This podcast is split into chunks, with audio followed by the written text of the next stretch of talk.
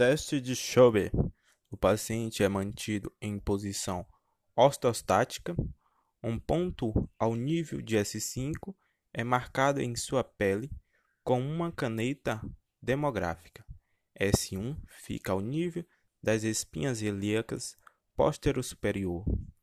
A partir desse ponto são marcados outros dois, um a 5 cm distal, outro a 10 cm proximal à marca. Então, é solicitado ao paciente que faça a flexão máxima da coluna lombar. Em situação normais, essa distância deve sumentar em 6 a 8 centímetros com a flexão.